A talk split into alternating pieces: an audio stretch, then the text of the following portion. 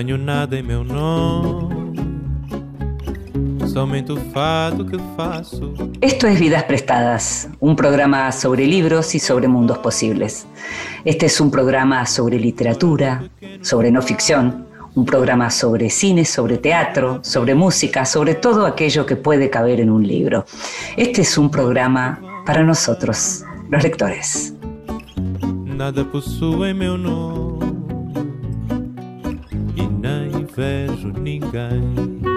Y a nosotros, los lectores, nos gusta leer a solas, en voz baja. Nos gusta a veces leer en voz alta a nosotros mismos, pero también nos gusta que nos lean. Esta vez le pedimos a la actriz y escritora Manuela Martínez que lo hiciera. En voz alta. Cuentos breves, poesía, lecturas para compartir.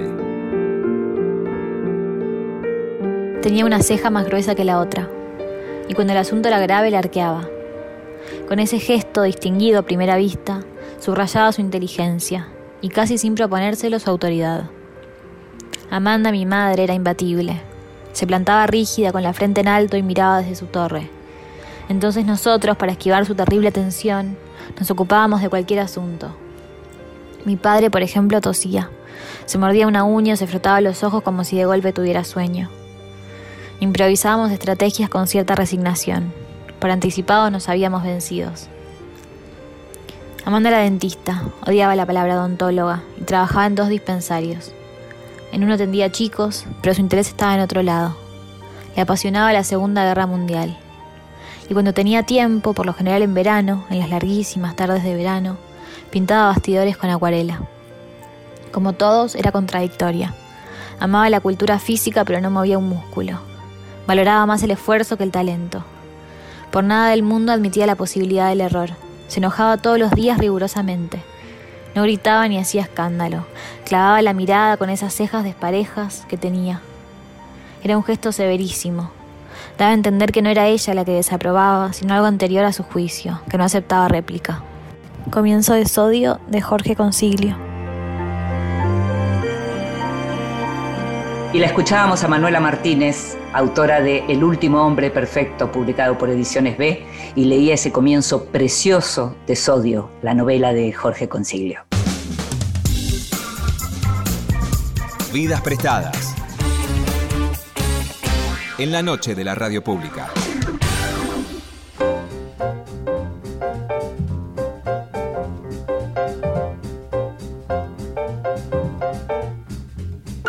Beatriz Sarlo es la intelectual más influyente del país, pero es, antes y después, una de las personas que más sabe sobre literatura argentina. Beatriz dirigió la histórica revista Punto de Vista, fue titular por dos décadas de la Cátedra de Literatura Argentina II en la carrera de Letras de la Universidad de Buenos Aires, es autora de decenas de libros sobre literatura y crítica. Sarlo es quien desde la academia y los libros ayudó a consolidar un canon, una serie de autores y textos privilegiados que naturalmente puede ser cuestionable, pero que en definitiva dicta un orden de calidad con argumentos sólidos y pone de relieve los nombres de la literatura local.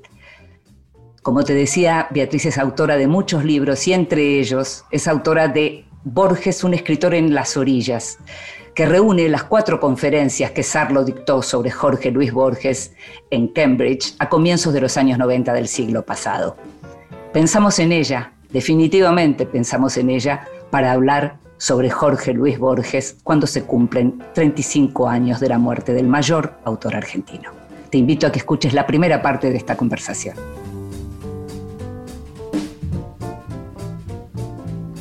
Y tenemos el gusto una vez más de estar conversando con Beatriz Sarlo, con la profesora Beatriz Sarlo. Eso me gusta, me gusta cuando charlo con la profesora Sarlo. Y más me gusta en esta oportunidad poder hablar de un tema que es un tema que a todos los lectores argentinos nos convoca siempre y que tiene que ver con la obra de Jorge Luis Borges. Así que mil gracias Beatriz por estar una vez más con nosotros. ¿eh?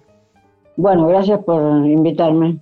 35 años sin Borges, fueron muchos años con Borges también y sobre todo muchos años de la influencia de Borges. Vos en La Pasión y la Excepción arrancás tu libro diciendo hay razones biográficas en el origen de este libro y conviene ponerlas de manifiesto. Formo parte de una generación que fue marcada en lo político por el peronismo y en lo cultural por Borges. Esa influencia en tu generación se prolongó a lo largo del tiempo, ¿verdad? Se prolongó no solamente en mi generación, sino que Borges creo que fue el escritor más importante de la literatura argentina, yo diría eh, desde mediados de los 40, que la década de los 40 es una década decisiva, sobre todo para las ficciones de Borges. Fíjate que sale, sale Dale, sale Artificios, eh, sale Ficciones. La década poética de Borges es anterior, es la década del 20, pero mi generación fue marcada por eso. Decís en algún momento también, en alguno de los textos que estuve leyendo, que a diferencia de los escritores europeos que se mueven a lo largo de los siglos, de Homero a Dante y Shakespeare, los argentinos tienen un pasado de corta duración. Y ahí hablas del tema de las orillas, la, imagen esa de Borges, un escritor en las orillas, ¿no? Que esas orillas de Borges, decís, son de un tiempo y un espacio cercanos, casi familiares, incluso para un hombre de ciudad que nació como Borges en 1899. Esto tiene que ver con esta idea que aparece de la propia prosapia familiar de Borges, digamos, eh, vinculada con su literatura, ¿verdad?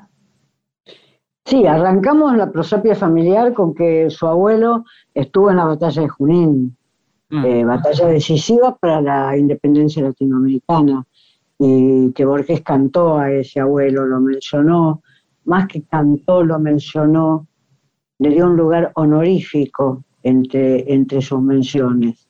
Eh, o sea que esa, esa, historia familiar en Borges es, eh, se inicia por lo menos con su abuelo, hasta allí, hasta allí la conocemos, esa historia familiar. Pero también se inicia con una tradición que uno podría decir, comparando con cualquier tradición europea, es una tradición muy corta, pero Borges aborda y trabaja sobre ella como si fuera larguísima que es la tradición de mm, un texto del siglo XIX que es el Martín Fierro. El Martín Fierro ocupa el lugar que en las literaturas europeas empiezan a ocupar primero los poemas épicos, luego las grandes obras de teatro del siglo XVII y luego las grandes novelas del siglo XIX. El Martín Fierro a Borges le, le propone el abanico temático que en las literaturas europeas está esparcido a lo largo de los siglos. Digamos de todas maneras que Borges ese abanico temático de las literaturas europeas lo maneja totalmente, es decir, no es un escritor en ese sentido en absoluto localista, aunque uno podría decir que también es un escritor local. Sí, es, en ese contexto que, rearma la tradición, señalás, ¿no? Rearma la tradición cultural argentina. es como, es por algo también las asociaciones con, con Homero y demás, ¿no? Eh, en función de todo esto que estamos conversando.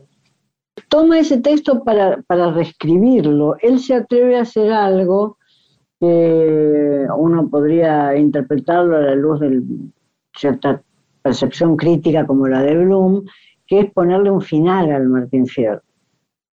Eh, Martín Fierro, como todos los argentinos recordamos, aprendimos en la escuela o lo supimos porque se respira en el aire, los argentinos de hace unos años, no diría hoy, el, Martín Fierro termina con la separación de Fierro y de sus hijos. Eh, mientras que Borges termina, hace, le, pone fin al Martín Fierro. Pone, pone una pelea con el Moreno, vuelve a ese final que José Hernández no había escrito nunca. Lo cual es, eh, uno podría decir, ocupar un lugar eh, importantísimo en la literatura argentina. No se le pone fin a un, personaje que, es, que ocupa toda la tradición argentina. Todos sabemos tres versos del Martín Fierro mínimamente. No se le pone fin a ese personaje sin de alguna manera realizar una operación que es la de ordenar de nuevo eh, la literatura argentina aparece Borges como el más importante, el más influyente, el más traducido, el que rearma la tradición local, pero es también el más universal ¿no? de, nuestros autores y es el que más lecturas, si se quiere, hizo también de esa literatura universal, también dentro de esta idea de la escritura sobre literaturas que hacía Borges, ¿no? Como que Así esta he idea que vos señalás, sí, sí, decime, sí te escucho. No, no, así he leído, eh, mm, uno podría decir en todo Occidente, ignoro cómo se lee más allá del Occidente, así es leído eh, como el escritor intertextual que intertextualiza sus ficciones. Mm, Eh, así es leído. La idea que le surge a un argentino o a una argentina cuando uno escucha esa lectura, sobre todo cuando esa lectura es registrada en, fuera de la Argentina, es que se está como obturando una zona de Borges que para nosotros es muy importante. Eh, esa fue mi experiencia, yo la he contado varias veces, cuando yo daba mis conferencias sobre Borges en la Universidad de Cambridge, en, en Inglaterra.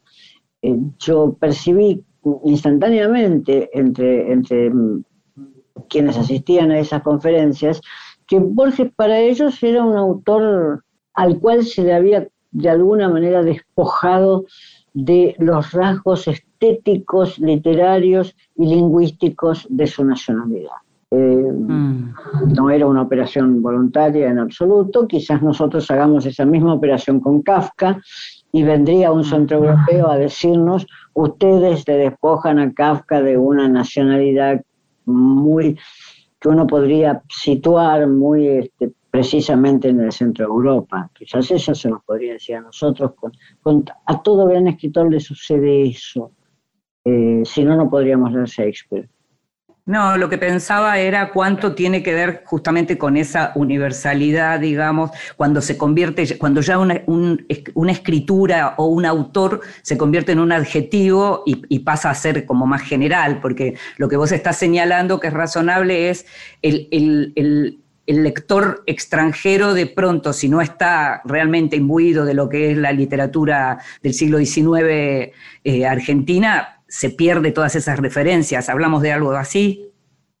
Sí, hablamos de que ha- hay una lectura perfectamente legítima que es el, el- el Borges de las estructuras en abismo, es decir, los espejos que se Ah. reflejan unos a otros, los dobles y los laberintos. Eh, esa, Ah. esa es una lectura universal perfectamente posible y nadie tiene la autoridad para decir que quienes leen ese Borges están perdiendo lo que nosotros leemos. Sí, se lo están perdiendo, pero Borges es suficientemente grande, es, es inmenso como para que esa pérdida que nosotros llamamos criollismo eh, no disminuya el, el- la- la- el lugar gigantesco que- que obtiene en la literatura occidental, por lo menos desde los años 50, es decir, desde que los franceses publican eh, un número dedicado a Borges de una revista muy prestigiosa y desde que Borges empieza a, ser leído e incorporado a esa tradición occ- occidental. Ahí lo que aparecía era el Borges que desde, a ver, uno tendría que pensar si fue primero la teoría o fue primero Borges, ¿no? Eh, la revista era una revista de literatura hecha por críticos, pero era una revista, Mm. la, la revista que se dedicó a su primer número a Borges, era una revista de literatura hecha por críticos, con lo cual quiero decir, no era una revista académica ni una revista únicamente crítica, sino que era una revista dedicada a un público que quizás hoy no es un público muy visible, que podía leer textos relativamente complejos sobre literatura incluso sin conocer a los autores de los que hablaban esos textos, sino más bien como camino de ingreso hacia esos autores. Por eso yo creo que ese número fue importante para el, el ingreso de Borges en las culturas literarias europeas. Sí, a partir de esta idea que vos destacás también en tus textos que tiene que ver con la originalidad en la escritura y en el estilo más que en la trama, ¿no? Sí, yo ¿Hoy no, No estás de acuerdo con eso? No, no sé cómo, cómo, cómo se lo leyó, habría que hacer, reconstruir una, una historia de esas lecturas europeas. Nosotros conocemos muy bien cómo se lo leyó en el marco eh, latinoamericano y especialmente en el marco argentino. Por lo menos Sí. yo, eso lo conocemos muy bien. eh, deberíamos reconstruir esa otra lectura europea para saber cómo se lo leyó. Creo, si tengo que dar una hipótesis, que se lo leyó como, como un compañero de camino, como un compañero de ruta perfectamente idéntico a ellos, digamos. Esa es mi hipótesis, pero no es nada más que una hipótesis. Mm. Sí, bueno, sí. Me, parece que sí, me, animo con lo, con lo que puedo saber, digamos, que había algo de eso. Y también ahí estaría esta idea de, que se lo encuentra como un par eh, en esa. Y, se lo, se lo despoja de o, lo podríamos ver nosotros como despojado de, ese, de esa cuestión más criolla. Ahora, una cosa que también pasó con Borges, y es tu generación la que de pronto empieza como la izquierda de tu generación, empieza a decir, bueno, este señor no tiene que ver con el modo en que nosotros pensamos, pero este señor es el escritor más importante de la Argentina, más allá del modo en que él piensa la Argentina, ¿no? Sí, em, digamos que eh, a la izquierda, para llamarlo de la manera más general, le costó bastante tiempo acercarse a Borges. Eh, vos sabés perfectamente que la revista Contorno, que fue una revista crítica importante en fines de los años 50 y primeros dos de los años 60, no tuvo a, Borges como objeto crítico, lo tuvo sí a Leopoldo Marechal que era más claramente argentino y planteaba de manera más directa, o más directa, no era un escritor realista en absoluto, pero planteaba de manera más legible eh, las cuestiones argentinas, las cuestiones culturales, ideológicas argentinas. Eh, y tuvo también como gran escritor a Lugones, dentro del modernismo, mm. un escritor de 50 mm. años antes de, Marechal y de Borges. Eh, la izquierda eh, enfrentó dificultades, primero porque eh, las posiciones de Borges eran posiciones claramente antiperonistas. y la izquierda peronista o antiperonista, pero sobre todo la antiperonista, porque la peronista considerada aparte, la izquierda antiperonista pero nacionalista o antiimperialista o, sí, nacionalista y antiimperialista, eh, le resultaba difícil digerir las declaraciones políticas de Borges, mm. eh, que algunas son bastante insultantes, eh, mejor no recordarlas acá, mm. sobre los golpes de Estado, digamos. Y le, resultaba difícil separar esas declaraciones de la obra de Borges. Por lo tanto, era, era como un personaje incómodo. Borges tiene esa genialidad, produce incomodidad, haga lo que haga, porque tampoco es escritor que se lee cómodamente. Nadie se puede sentar a leer Borges como yo te diría, podés sentarte a leer una novela de Balzac, para poner un ejemplo. Eh, es muy difícil, eh, es muy difícil una lectura descansada de Borges. Es una lectura que te ofrece una enorme cantidad de cosas, pero, pero para recibir aquello que la lectura te ofrece, eh, la idea de un lector descansado, tirado en una silla y mm, a últimas horas del día, es una idea que como modelo de lector no sirve del todo. Borges exigió un lector muy alerta. Hay grandes escritores mm. que te permiten, como diría Roland Barthes, te permiten dormir de vez en cuando, saltear de vez en cuando. no puedes leer Borges saltando una frase. Podés volver a leerla y seguir sin entender qué quiso poner en esa frase. Pero no podés no puedes separarte de ella, no puedes separarte de ese momento de no entender. Mientras que hay cantidad de escritores absolutamente geniales que te permiten, sobre todo los grandes novelistas, te permiten separarte de los momentos de no comprensión y seguir adelante. En ese sentido, Borges es como Kafka. Vos no puedes separarte de una, de una frase de Kafka. Es decir, si, esa frase te ofrece demasiados obstáculos, es muy difícil seguir hacia adelante. Vamos a escuchar un poquito de música y vamos a seguir hablando. Y ya que mencionaste a Kafka, cuando termine este tema vamos a hablar de Kafka y de Borges.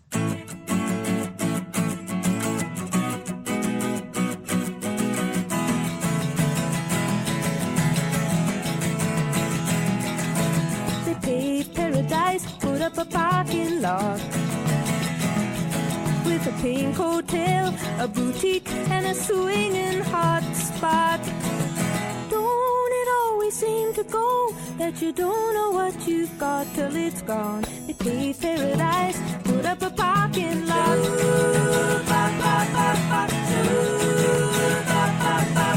They took all the trees, put them in a tree museum and they charged the people a dollar and a half just to see them seem to go that you don't know what you've got till it's gone. They paved paradise, put up a parking lot.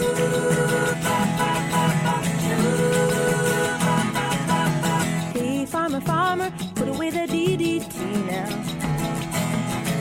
Give me spots on my apples, or leave me the birds and the bees.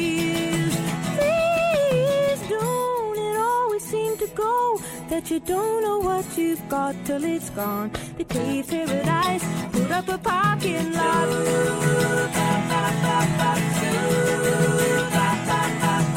Late last night, I heard the screen door slam. And a big yellow taxi took away my old man. Escuchamos a Johnny Mitchell, Big Yellow Taxi. You've got till it's gone. They paved paradise, put up a parking lot. I said, don't it always seem to go that you don't know what you've got till it's gone. They paved paradise, put up a parking lot. They paved paradise, put up a parking lot. They paved paradise, put up a parking lot.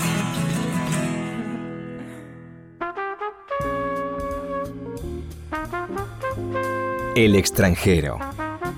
Libros de los que se habla en el mundo. Y hoy te voy a hablar de un libro que por lo menos yo voy a estar esperando y que es un libro que está saliendo en estos días en España y que está saliendo traducido porque el autor es Marco Rosari, que es un autor italiano que nació en 1973 y alguna vez estuvo nominado para el premio Strega porque también es novelista. Él es traductor y novelista y hace humor. Em, Marco Rosari escribió Breve Diccionario de Enfermedades y Necedades Literarias. Y lo que hace es, en la línea del Diccionario de Lugares Comunes de Flaubert, del que alguna vez hablamos en este programa, escribe lo que tiene que ver con una suerte de manual de curiosidades y de parodias, con mucho humor e ironía, de fobias, definiciones, el diccionario de los lectores, digamos, pero como te digo, básicamente con mucha ironía y en donde toma distintos autores, eh, burla, digamos, se burla bastante de algunos de ellos. Y entonces está Salinger, Barico, Proust, Kafka, Beckett, Pinchon, Andrea Camilleri, David Foster Wallace, distintos autores que eh, de alguna manera han sido también... Eh, a ver, ¿viste cuando empezamos a hablar como de adjetivaciones, cuando un apellido se convierte en un adjetivo? Bueno, de eso también aparece en este, en este diccionario de Rosari que dice que, por ejemplo, cuando va en la A, en el aforismo, la palabra de la A que adelantó el diario El País en estos días, forma de pereza desoladora y crónicamente sentenciosa, dice Rosari. Eh, alegoría, pavorosa fibrosis alérgica que lacra al novelista ambicioso justo cuando empieza a percibir la flaqueza de su obra. Y pone un ejemplo. Aunque puede parecer un poco oscura, esta historia es en la práctica una dilatada alegoría de... Se está burlando de los autores que escriben así, naturalmente. Después, por ejemplo, dice, aparición televisiva, ungüento amarillo, remedio para todos los males. Autoficción, morbo de origen francés que conduce a confesar la verdad despachándola como ficticia, pero usando nombres reales para crear así un absurdo galimatías. Y el ejemplo es, si hubiese querido hablar de mí no le habría dado mi nombre al protagonista. Por supuesto que cuando habla del morbo de origen francés está hablando de Emmanuel Carrer. Después dice, por ejemplo, Beckettiano o Beckettiano, y dice, se aplica al diagnóstico erróneo que atribuye la falta de inspiración a una afasia terminal. Este tipo de humor, este tipo de, de cuestiones, este tipo de, de relación entre autores, entre tópicos, entre géneros. Es algo que puede llegar a ser muy entretenido. Lo publicó Libros del Cultrum. Ojalá llegue a la Argentina porque en principio podría llegar a ser un muy lindo regalo de lector a lector. Mira, está Messi también entre los ejemplos. Anáfora, dice, virus retórico que afecta sobre todo a teleperiodistas deportivos y escritores inútilmente enfáticos. Ejemplo, Messi lleva el balón, Messi galopa por la banda. Ese es el ejemplo de anáfora que da Marco Rosari en este breve diccionario de enfermedades y necedades literarias. Estás escuchando Vidas Prestadas con Inde Pomeráñez.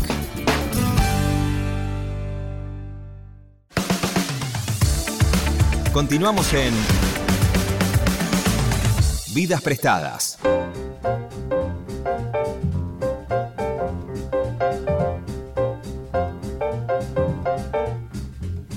Y seguimos en Vidas Prestadas, este programa sobre libros y sobre mundos posibles, y me estoy dando el gran gusto de conversar con mi maestra Beatriz Arlo y para hablar del maestro de todos nosotros, que es Jorge Luis Borges, en estos días en donde se cumplen los 35 años de, la muerte de Borges. Y recién Beatriz mencionabas a Kafka una vez más, em, y hay uno de los textos cuando hablamos del, Borges que tanto em, alimentó a la crítica, a la teoría y demás, em, cuando hablamos de Kafka y sus precursores, eh, esta idea tan, tan genial en donde como de pronto un, un autor ilumina a aquellos que a su vez lo iluminaron, ¿no? Me gustaría, me gustaría un poco escucharte hablar de ese texto de Kafka y sus precursores y cómo lo ves hoy ese texto.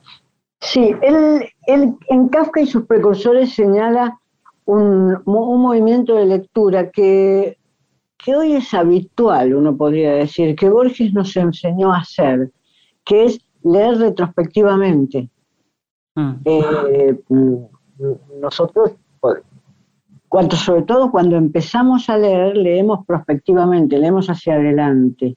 Es decir, cuando uno leyó el primer texto de Lugones, quiso leer el de Girondo.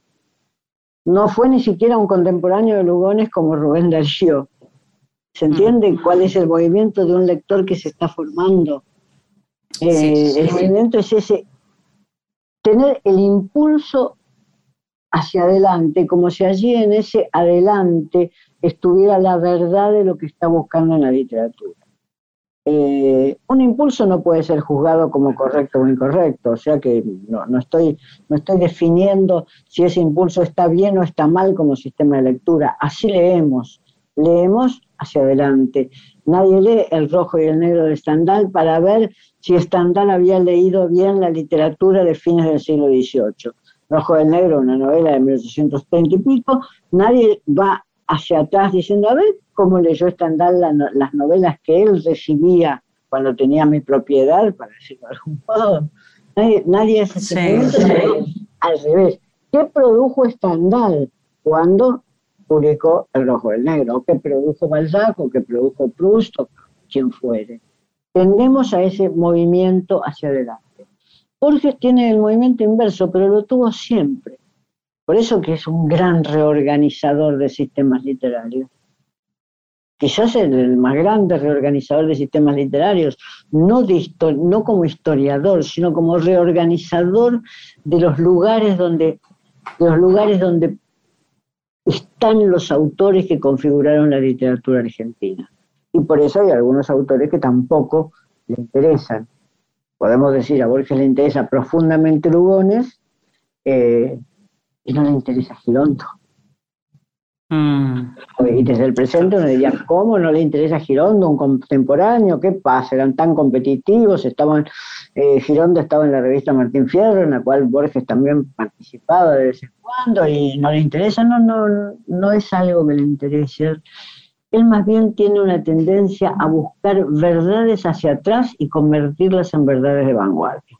Eso si yo tuviera que pensar a Borges es así, la lectura que eh, ponerle un final al Martín Fierro es un gesto de Eh, es decir, es alterar cómo ese libro funcionó en la literatura eh, argentina hasta ese momento. Eh, entonces lo mismo realiza con varias varios autores europeos.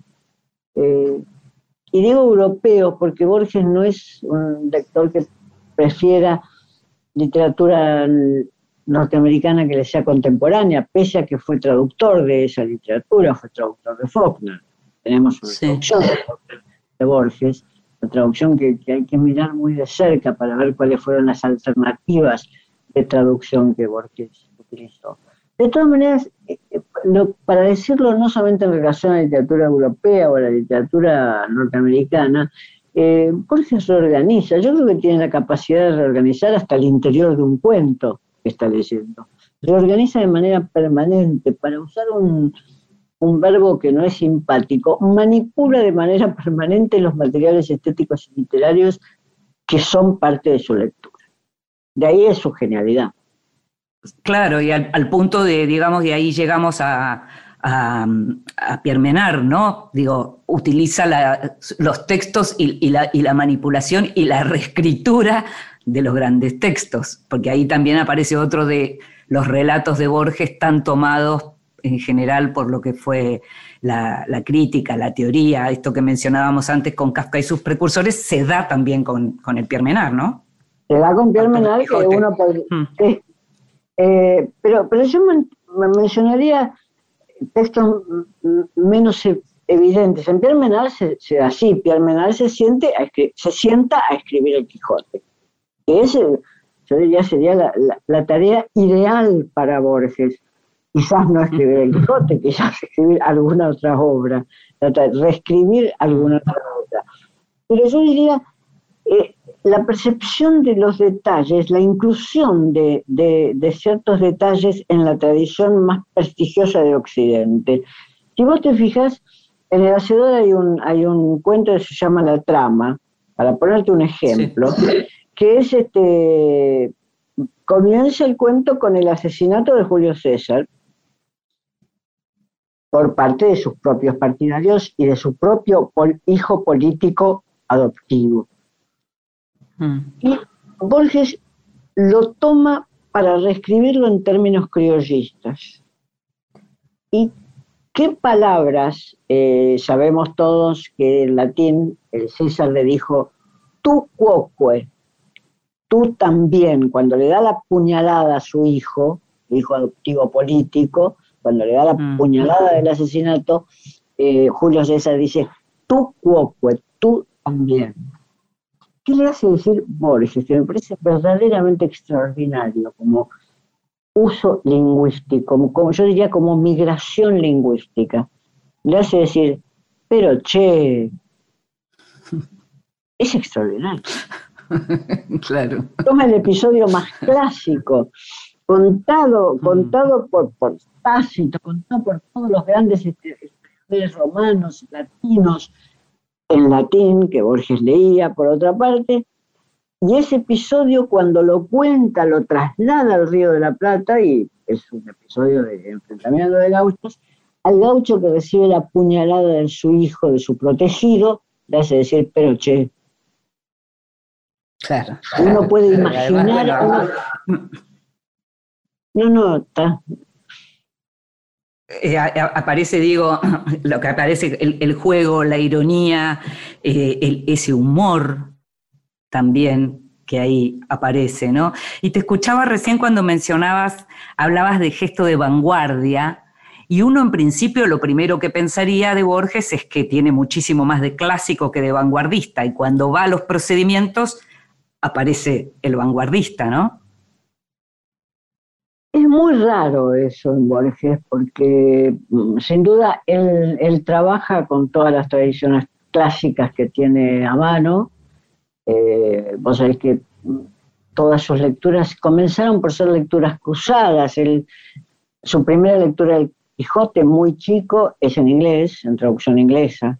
Uno podría decir, eso marca un destino él, trabaja con todas las tradiciones clásicas que tiene a mano eh, y al mismo tiempo realiza esas operaciones de convertir esas tradiciones clásicas en motivos de tramas donde está la Pampa Argentina, para decirlo.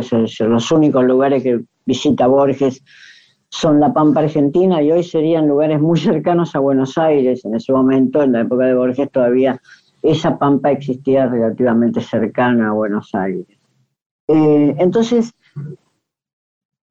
no eh, cambia eh, toda una tradición literaria, toma toda la tradición literaria occidental y es como si dijera en un gesto que nada borgiano en un sentido, porque es un gesto demasiado pleno de sí mismo, nosotros también podemos. Fíjense, nosotros también podemos. Habrás escuchado muchas veces que te dicen, pero bueno, pero Borges es complicado de leer, es difícil de leer, no entiendo. ¿Qué contestas? ¿Es verdad? Es verdad, no, no, no, no hay nada, no hay nada, no hay nada que decir, hay que decir simplemente llegar a entender algo de Borges es pasar por una experiencia estética importante en la vida de cualquiera de nosotros, pero también se puede seguir viviendo sin esa experiencia. Es decir, hay muchas experiencias estéticas que nosotros no hemos realizado, algunos uno uno no ha leído tal libro y otro no ha leído tal otro libro. ¿Qué, puedo decir? Es verdad. ¿Qué puedo decirle a un lector? Hay diferentes clases de lectores. Hay lectores que buscan experiencias más tranquilas, experiencias que los, los tomen de la mano y los lleven de manera más segura por el camino, eh, sin exigirles fatigas, digamos, y hay lectores que justamente buscan experiencias más llenas de dificultades. Hay, hay diversos tipos de lectores. Yo diría, mm. Borges, nunca pude averiguar, a ver, no, diría nada. Yo lo que siempre pregunté es cuánto se venden los libros de Borges. Nunca obtuve una respuesta.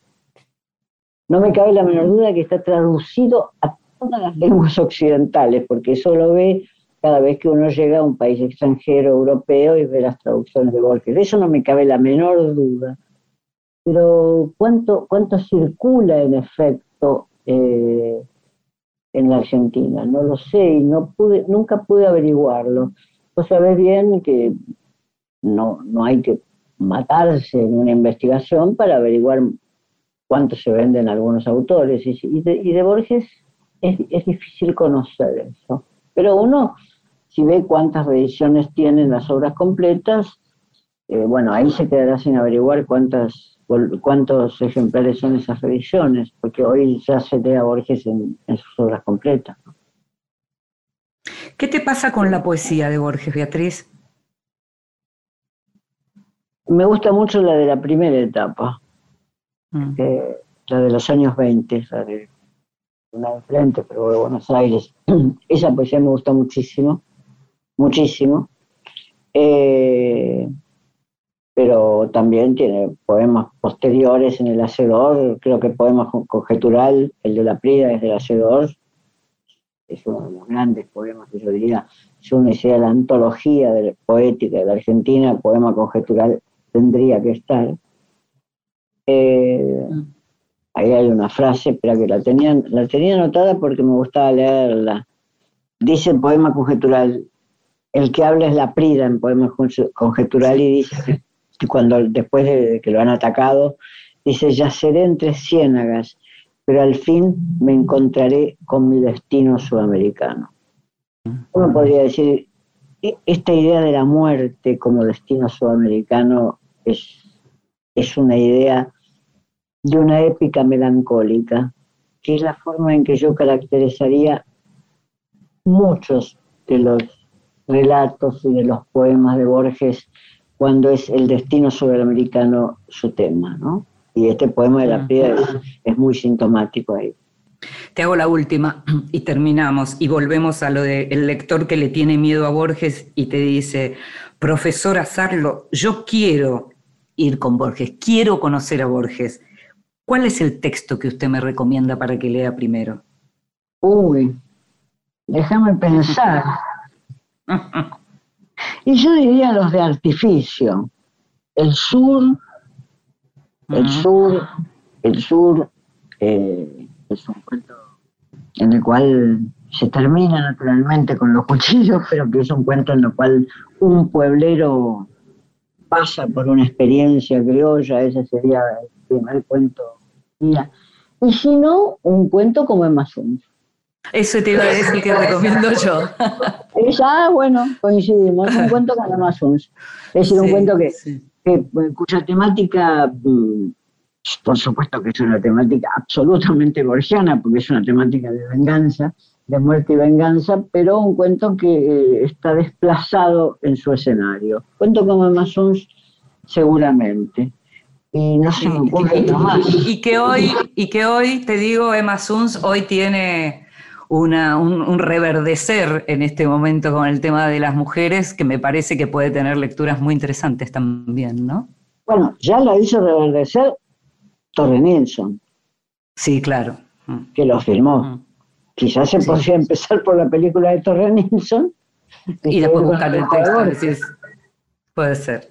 Bueno, Beatriz, muchísimas gracias, como siempre. Un placer charlar con vos de todo y esta vez un gustazo de haber hablado de Borges y todo lo que nos queda, pero, pero realmente un gusto en este momento haber podido de nuevo conversar con vos. ¿eh? Bueno, gracias a ustedes y perdonen el sonido, pero no, no puedo eh, ofrecer otra cosa. Un beso grande. Chao.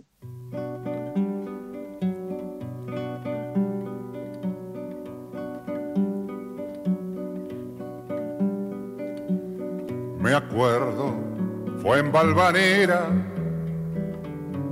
en una noche lejana, que alguien dejó caer el nombre de un tal Jacinto Chiclana. Algo se dijo también de una esquina y de un cuchillo los años nos dejan ver el entrevero y el brillo. ¿Quién sabe por qué razón me anda buscando ese nombre? Me gustaría saber cómo habrá sido aquel hombre alto lo veo y cabal, con el alma comedida, capaz de no alzar la voz y de jugarse la vida.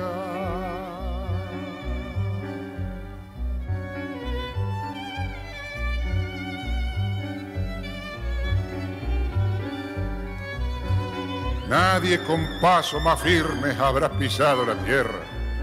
Nadie habrá habido como él en el amor y en la guerra.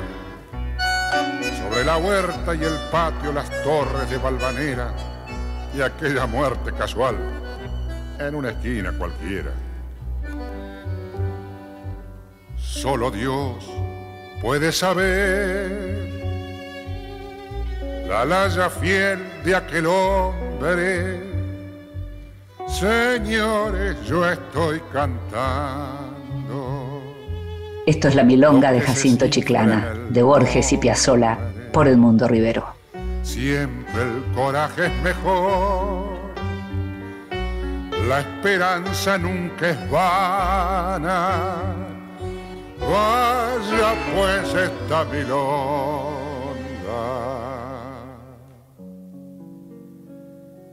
Para Jacinto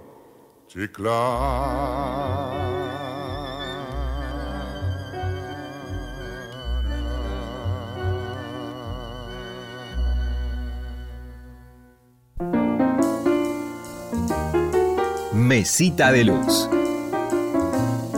Grandes lectores nos cuentan qué están leyendo.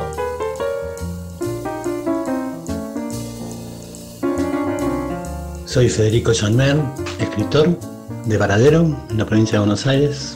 ¿Qué estoy leyendo? En realidad estoy leyendo dos textos eh, desde hace bastante y los voy mechando. Por ejemplo, esta semana eh, me eché esos dos textos con La pausa del mundo, que es un poemario de Matías de Rioja, y el último Falcon sobre la Tierra de Juan Ignacio Pisano. Pero en realidad los, los dos libros que estoy leyendo hace ya un tiempo es por un lado la obra completa de Camus, que estoy intentando leerla en francés, y ahora por ejemplo estoy alucinado con su, con su diploma de estudios superiores que se llama La Metafísica Cristiana y el Neoplatonismo, que es un trabajo enorme, enorme, sobre todas las transformaciones que va haciendo el cristianismo a partir de, todo lo que es el pensamiento griego.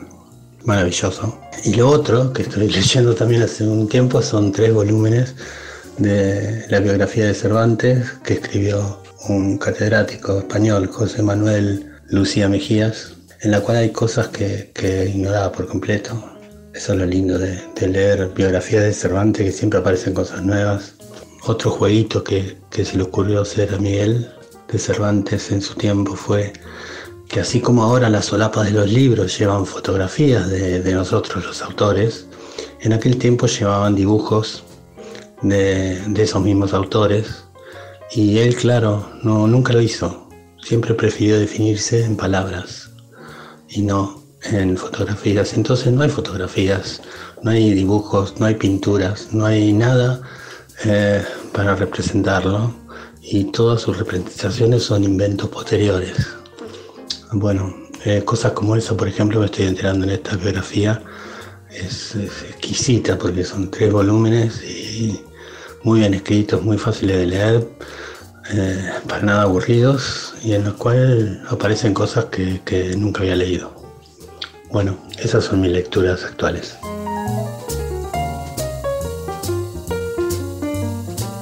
Y qué placer escuchar a Federico Janmer hablar de sus lecturas.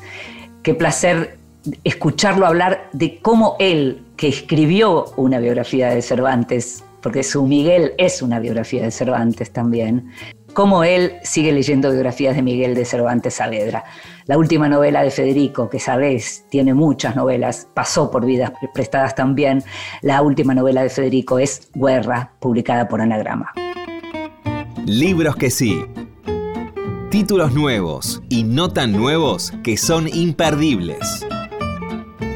Hoy te voy a hablar de una perlita que se publicó recientemente en estas semanas y que es algo que no fue pensado para el formato libro, pero que en formato libro es un objeto más que interesante para los que nos gusta leer y para los que nos gusta leer literatura argentina y conocer un poco más en profundidad, eh, sobre todo a los autores de la literatura argentina. En este caso, el libro se llama Wilcock, y es el apellido de uno de los grandes autores argentinos, eh, un autor que en el año 57 se fue, en 1957 se fue a vivir a Italia y murió ahí en el 78 y escribía en italiano y por lo tanto también se lo considera dentro de la literatura italiana. Juan Rodolfo Wilcock era argentino, era eh, hijo de un inglés y de una italiana, y era muy amigo de Adolfo Bioy Casares y de Silvina Ocampo, fundamentalmente de Silvina Ocampo. Y Adolfo Bioy Casares escribió mucho en sus diarios y en sus cuadernos, eh, escribió mucho sobre Wilcock. Y Daniel Martino, que es quien compiló también el famoso Borges de Bioy, ese librazo del que todavía seguimos hablando, librazo en los dos sentidos, por lo enorme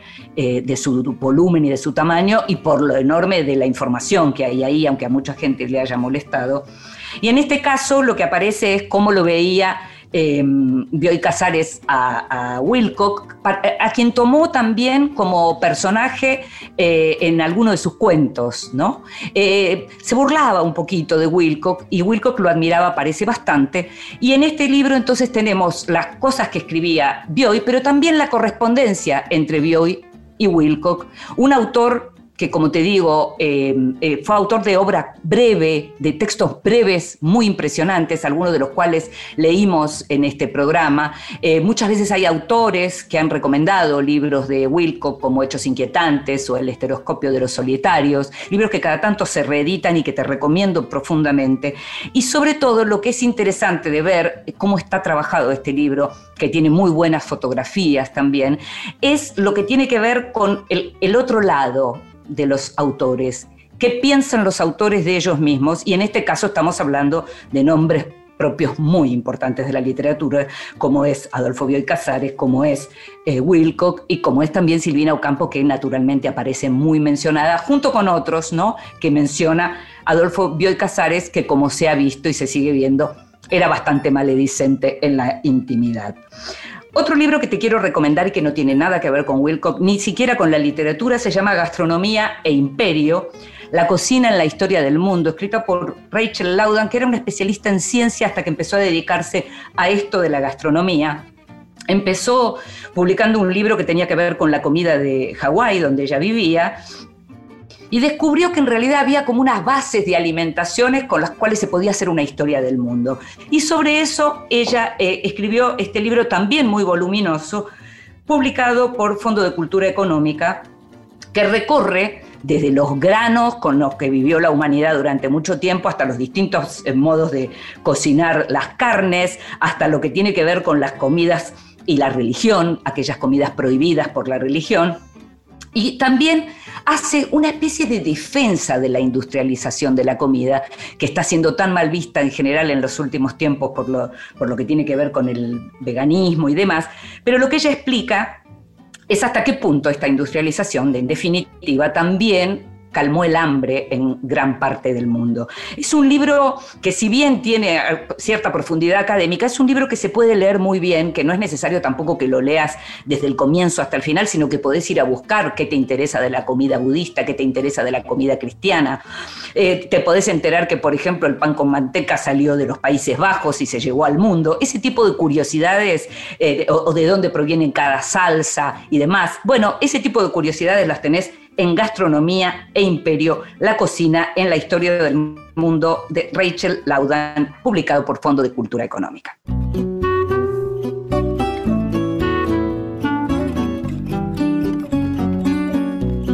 Y nos estamos yendo, termino otro Vidas Prestadas, sabes que Así como nos escuchaste ahora, podés escucharnos en otro momento en la página de la radio o en las plataformas de podcast que habitualmente escuchás. En la operación técnica estuvo Jorge Falcone, produciendo, como siempre, consiguiendo todo y mucho más, Gustavo Kogan. Me llamo Inde Pomeráñez y nos estamos escuchando. Chao. Mora num pequeno espaço, vivo da vida que passa, de amores que vão e vêm. Nada possui meu nome e nem vejo ninguém.